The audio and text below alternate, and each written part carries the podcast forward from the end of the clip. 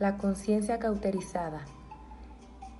El Espíritu de Dios por medio de Pablo nos habla de esa clase de conciencia en su carta a Timoteo, por la hipocresía de mentirosos que tenían cauterizada la conciencia.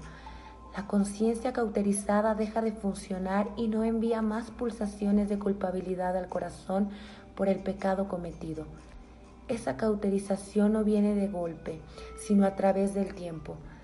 Cuando cerramos nuestros oídos y no obedecemos la voz del Espíritu de Dios, esta voz provoca dentro nuestro culpabilidad por el pecado y tiene el propósito de frenar nuestro camino, llevarnos al arrepentimiento y a la corrección de nuestra conducta.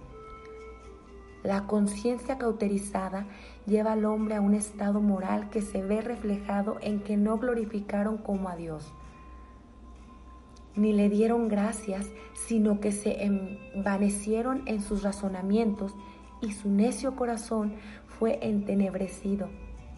Profesando ser sabios, se hicieron necios. El tercer paso es nuestro deber ante la conciencia y la decisión de cambio. Este paso es el más importante, pues nos transporta de una vida derrotada a una victoriosa en Cristo. Cuando mencionamos el deber que tenemos ante la conciencia, hablamos de obedecer a esa voz posible que Dios colocó dentro de cada uno. Ese deber comienza con la humildad y sinceridad de escudrillar nuestro propio corazón. El gran profeta Jeremías lo dijo bien cuando clamó, Conozco, oh Jehová, que el hombre no es señor de su camino, ni del hombre que camina es el ordenar sus pasos. Después el salmista oró desde la profundidad de su corazón, pidiendo que examine y conozca su corazón, que pruebe y conozca sus pensamientos y ver si hay camino de perversidad y que lo guíe en el camino eterno. Una vez que hemos terminado con esas sinceras oraciones, viene la decisión del cambio. Buscar el perdón de Dios por medio de la confesión.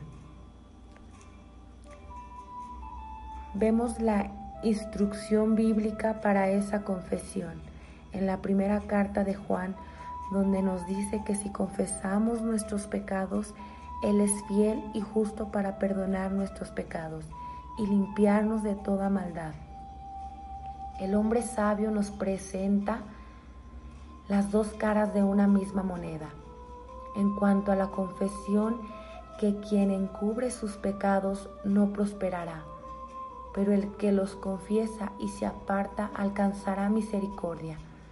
Confesar es el hecho de ponerse del lado de Dios y en contra del pecado de uno.